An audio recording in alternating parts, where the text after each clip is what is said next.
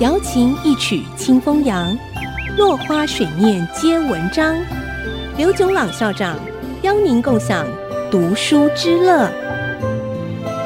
这里是爱惜之音 FM 九七点五，欢迎收听《落花水面皆文章》，我是刘炯朗。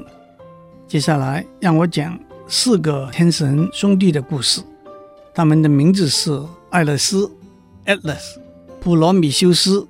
Prometheus，艾皮米修斯 （Epimetheus） 和曼尼西斯 （Menicius）。第一个我要讲的是爱勒斯 （Atlas），A-T-L-A-S。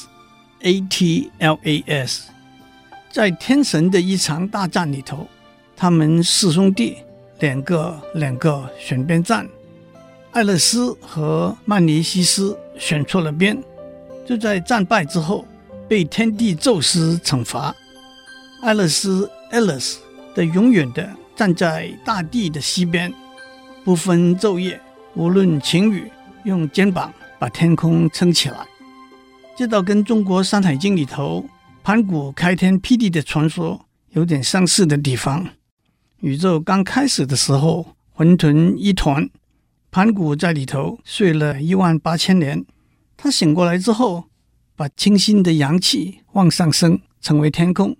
浑浊的阴霾往下沉，成为大地。天每天上升一丈，地每天加厚一丈。盘古站在那里，把天撑起来，每天升高增加一丈。这样又过了一万八千年，天和地之间的距离变成九千里，盘古的身高也变成九千里了。讲到这里，我又得回过头来讲大力士。海格力斯的故事了，在他要完成的十二项艰巨的任务里头，有一项是要到由艾勒斯三个女儿看管的花园里头采金苹果。看守这个花园的又是天神泰方的另外一个儿子，这个儿子也是一条有一百个头的大蟒蛇。海格力斯根本不知道这个花园在哪里，他跑去跟艾勒斯讲。我帮你把天撑住，你帮我去把金苹果采回来。艾勒斯看到一个脱身的好机会，就去把金苹果采回来，跟海格力斯说：“你继续把天撑住，我替你把金苹果送到国王那边去就好了。”海格力斯很聪明，他说：“好的，不过你先把天撑一下，让我调整一下肩膀上的垫子。”爱勒斯就老实的听了他的话，把苹果放在地上，把天撑起来。海格力斯把金苹果从地上捡起来，回到国王那边去了。现在在英文里头，“Atlas” 这个字是一本地图集的意思。其实这个字这样用是出于一个误解。天神爱勒斯撑住的是天，不是把地球背在肩膀上。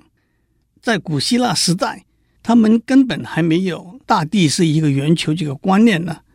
不过到了十六世纪，有一个人出版了一本地图集，画上了一张我们现在常常也看到天神 Atlas 把地球背在肩膀上的画，所以 Atlas A T L A S 这个字就用来作为一本地图集的意思了。在希腊神话里头。有一个和圣经里头诺亚方舟 （Noah's Ark） 的故事相似的传说。天帝宙斯对人间的各种罪恶行为非常不满意，决定用一场大洪水把人类毁灭。唯一生存下来的是普罗米修斯的儿子杜基里安 （Deucalion） 和艾皮米修斯跟潘朵拉生的一个女儿佩拉 （Pyrrha）。